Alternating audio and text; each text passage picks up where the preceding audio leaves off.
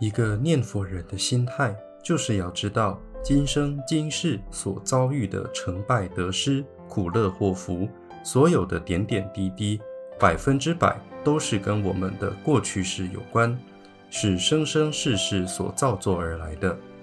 就是生生世世以来有造那样的因，所以今生今世才会出生在某个国家，做某人的子女。与某人结为夫妻，生几个儿女，身体健康或病弱，头脑聪明或愚钝，事业成功或失败，际遇是顺或逆，所有的点点滴滴都是我们生生世世自己所造作而来的，不是别人导致我们那样的。所以，一个念佛人首先要相信三世因果与善恶报应的道理。要有安分守己、随遇而安、逆来顺受之心，不要对人以牙还牙，这样来念佛才会感到自在喜乐。若念佛人不了解这种善恶报应、三世因果、自作自受的道理，就会凡事不平、不满、嫉妒、计较、争吵、怨恨。他虽也念佛，依然是苦苦恼恼，乃至于会做出极端的行为。甚至于最后去自杀，这样的话，怎么可以怪罪阿弥陀佛说我已经念佛了，怎么使我步上自杀之路呢？我是一个念佛人，怎么还会这样呢？如此怪罪阿弥陀佛都没有庇佑，这是不对的。其次，既然我们的身体仍然处在这个家庭环境之中，与子孙家眷。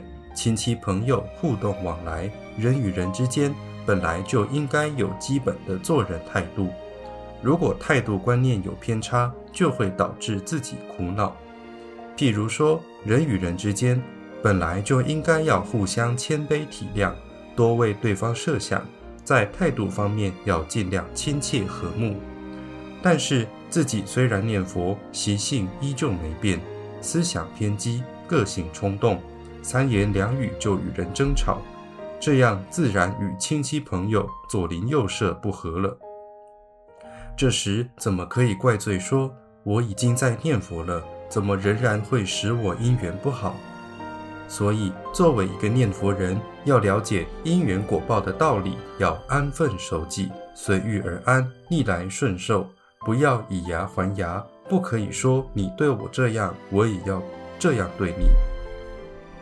另一方面，我们也不能将所遭遇的逆境怪罪在子女、媳妇、丈夫、妻子或是其他人身上，应该要了解，这都与曾互相欠债有关。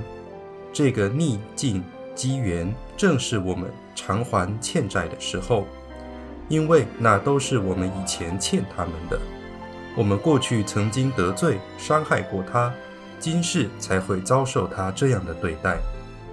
想想看，天底下的男人那么多，天底下的女人那么多，你为什么却会偏偏与这个人结婚，生育这种子女，与这种媳妇相处呢？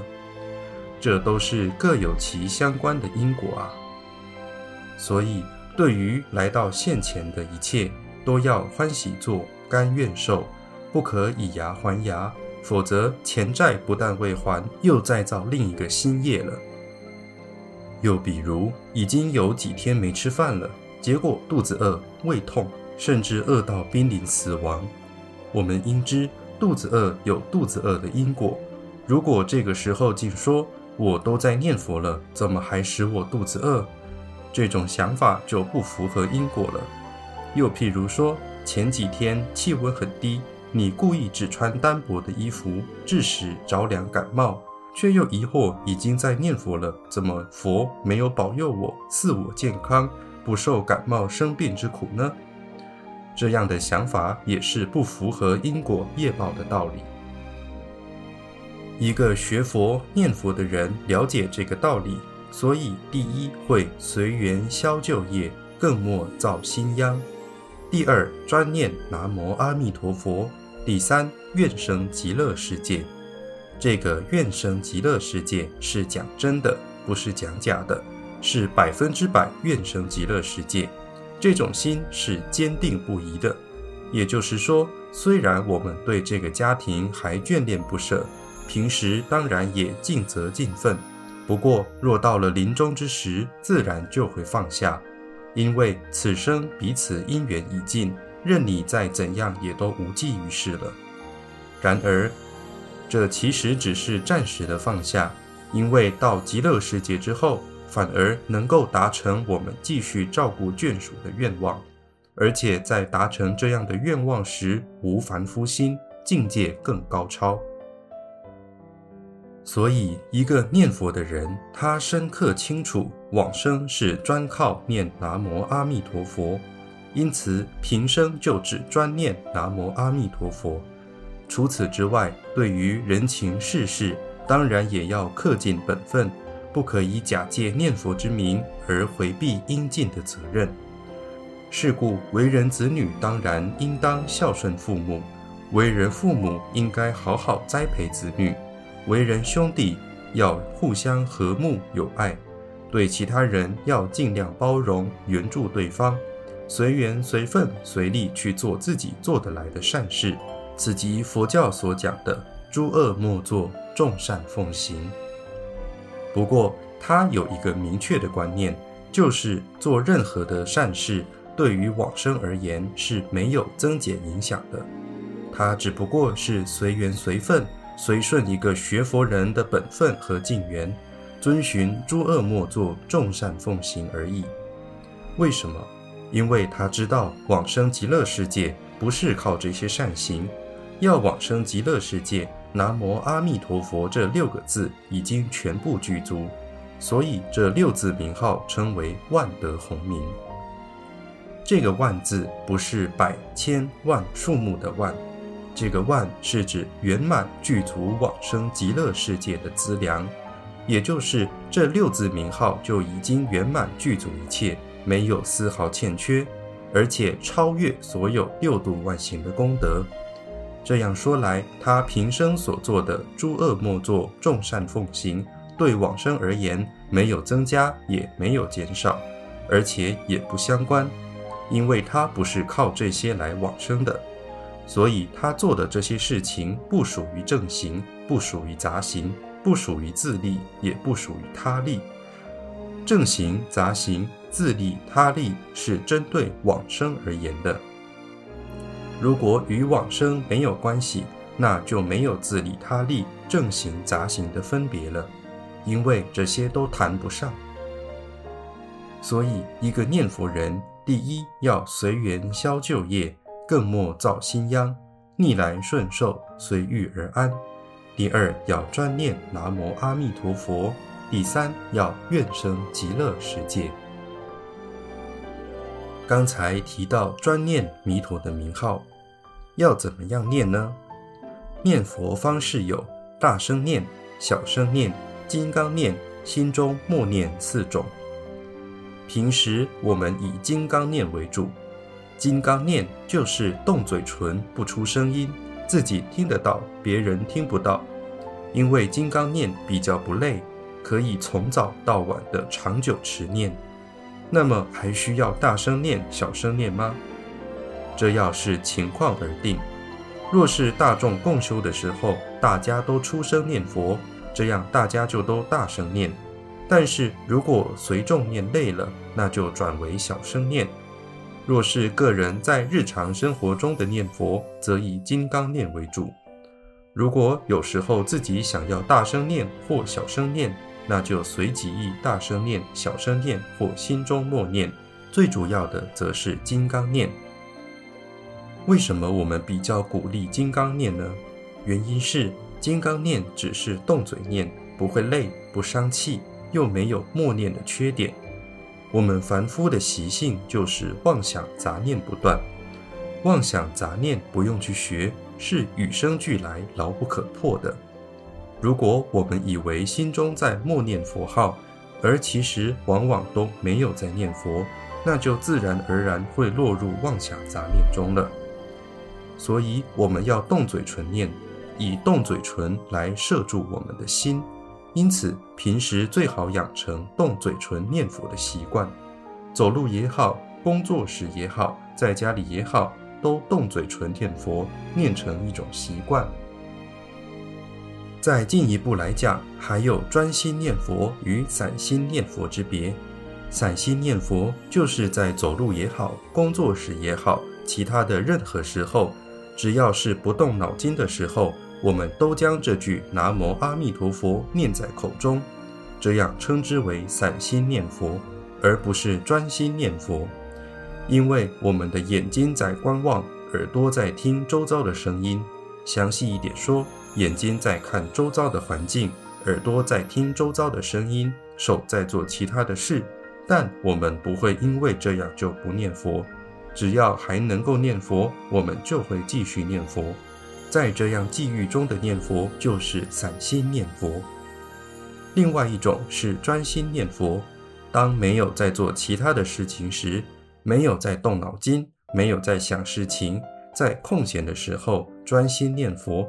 一字一句都很清楚，这个时候的念佛称之为专心念佛。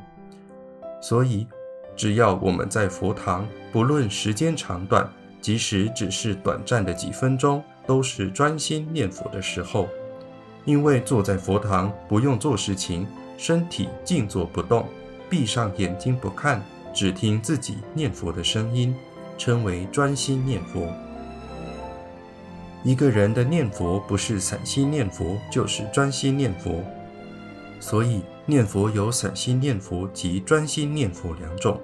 我们一天有多少空闲的时间来专心念佛呢？二十四小时之中，有八小时要工作，八小时要睡眠，三餐饮食、盥洗、娱乐。除此之外，都是没有做事情、没有动脑筋的时候。我们一天当中有多少这样的时间？初学的人可以自我要求，利用这样的空闲时间来念佛，可以念几千句、几万句的佛号，让它变成固定的功课。在这段念佛的时候，用念珠来计数自己念了多少句的佛号，因为有加以计数，心才能够专注于佛号。不可以在有空闲的时候东摸西摸，虚度光阴，白白浪费掉难得的专心念佛因缘；也不可以因为自己有在动嘴念佛，当有空闲的时候也是东摸西摸，说自己有在散心念佛，不应如此。有空闲的时候，我们就专门用来专心念佛。所以散心念佛，乃是因为一个念佛人。不论任何时间、任何场所、任何事情、任何境缘，以及行住坐卧、实处诸缘，理所当然都要念佛。若有专心念佛的时间，就要专心念佛，不能只因有在散心念佛，就忽略了专心念佛。再者，每个人的根基因缘各不相同，有出家众、在家众，有士农工商的上班族。也有退休养老的银发族，有根器家的人一念佛就获得心清净的，也有经常烦恼深重的人，念佛时妄想杂念极多。十方众生的根基各个不同，这都没有关系，只要以他的根器去念佛就可以了。他是什么样的根器，阿弥陀佛就会怎么样的去救度他，不会因为他是在家众。念佛时妄想杂念很多，或是每天的念佛不太多，这样子阿弥陀佛就不去救度他，因为阿弥陀佛知道众生的根基是各个不同，有的人比较有时间可以念佛，念的比较多；有的人比较没有时间，所以念佛念的比较少；有的人比较精进，有的人比较懈怠；有的心比较清朗，有的心比较烦恼。这就是千差万别的十方众生呀。但是阿弥陀佛是无缘大慈、同体大悲，是冤亲平等、自他一体，没有任何差别观念的。所以只要他是决心要往生极乐世界，完全依靠这句南无阿弥陀佛，这样都可以平等的往生极乐世界。因此，我们念佛人也不要彼此互相比较。做比较会引致苦恼不安，但是我们每个人都要随自己的身份、力量来约束、要求自己，一有时间就念佛。阿弥陀佛的第十八愿乃至十念，就是要我们就自己的时间来念佛，所以我们就要随顺阿弥陀佛的愿，有时间就念佛。再进一步而言，一切众生都有心念，既然有心念。如果没有念佛，就一定是念妄想杂念，念念都是业。地藏经云：言菩提众生举止动念，无不是业，无不是罪。如果了解这一点，就该转念南无阿弥陀佛。一个学佛的人，就要时时刻刻关照自心，这样才是一个学佛的人。当心念浮起的时候，自己要能察觉到。在察觉到当下的念头时，当下的念头就消解了。但是我们知道自己没有这样的消解力量，所以将这个念头转来念南无阿弥陀佛，这就是以念佛这个正念来消解种种妄想杂念。另外，若是往生极乐世界的心很恳切的话，不需要别人的鼓励鞭策，他自然而然会想要念佛，因为他知道世间是虚假的，是颠倒的，不是真实的，唯有极乐世界才是真实的，阿弥陀佛才是真实的，才是值得追求的，才是值得心心念念去思慕的。在此情况下，他的心心念念自然会想要念阿弥陀佛。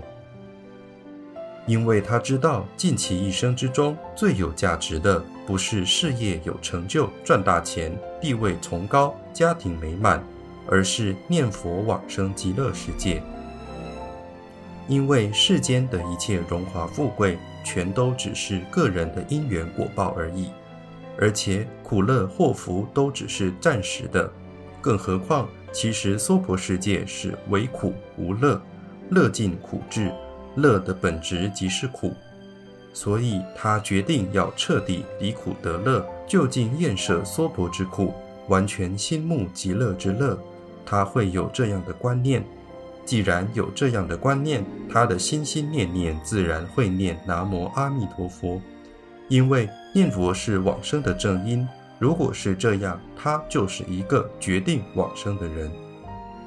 决定往生的人，就是不必等到临终的时候才能够决定他是否往生，是在临终之前，现在就已经是决定往生的身份了。如刚才所讲的，无论什么样的境缘，生病、自杀、灾难而死的，都决定往生。对于这一点，他不会有丝毫的怀疑，因为他知道阿弥陀佛有大慈悲、大神通、大慈悲、大愿力。每个念佛人是怎么样的业，他的寿命到何时结束，在什么情况下往生，阿弥陀佛通通都知道。届时，阿弥陀佛一定会来接他。所以，念佛人因为了解佛心，他对自己的往生自然就没有怀疑京剧。为什么呢？经典云：“光明遍照十方世界，念佛众生摄取不舍。”一个念佛人，他时时刻刻、永永远远，从现在到临终，都在阿弥陀佛的光明摄取之中，犹如水盛在杯子里，它不会流到外面。念佛人都在阿弥陀佛的光明之中，而且到了临终之时，《阿弥陀经》云：“其人临命终时，阿弥陀佛与诸圣众现，在其前。”阿弥陀佛就会带着观音、世智、清净大海众菩萨显现在我们的面前，因为是阿弥陀佛先来，然后我们在命中之时才能够心不颠倒，正念现前，决定往生。这个时候还没有断气之前，称之为临终。在尚未断气临终的时候，我们念佛人就会看到阿弥陀佛出现，不管他是否昏迷。即使昏迷，也会在昏迷中看到阿弥陀佛。如果在病痛中，他也知道不是他不想念佛，只因现在痛苦到无法念佛。但是他的心中有安慰，知道时间一到，阿弥陀佛就会来接引他。所以静静等待阿弥陀佛的出现。像这样的念佛人，在这个时候，他的心中有极大的安心、欢喜、踊跃，知道人生轮回的苦、肉体的苦、世间的苦已经要尽了，眼前有极乐之乐，平白的要送给他了。所以，一个念佛人对阿弥陀佛的救度、对佛心有这样的了解，他在临终病苦无法念佛的时候，他的心中依然有安慰。有极大的喜乐。如果念佛却对阿弥陀佛的佛心不了解，或是对阿弥陀佛的慈悲智慧、神通愿力不了解，这样他就会苦恼。很多念佛的人，往往因不了解阿弥陀佛第十八愿的本愿救度道理，所以虽然有念佛，却心生不安。到了临终之时，还苦苦恼恼。甚至于让别人担心他到底是否有往生，那都是因为他对佛心不了解。如果了解佛心，了解念佛的道理，不管他怎么样的念佛，他的心都是安稳的，不会怀疑。所以，我们就是这样在念佛的。你是什么样的根器，就以你现在的根器去念佛。对往生而言，你就是专念这句“南无阿弥陀佛”，只是在人情世事方面要看淡，对于应尽的本分仍要尽力，这是每一个念佛人应具备的根本心态。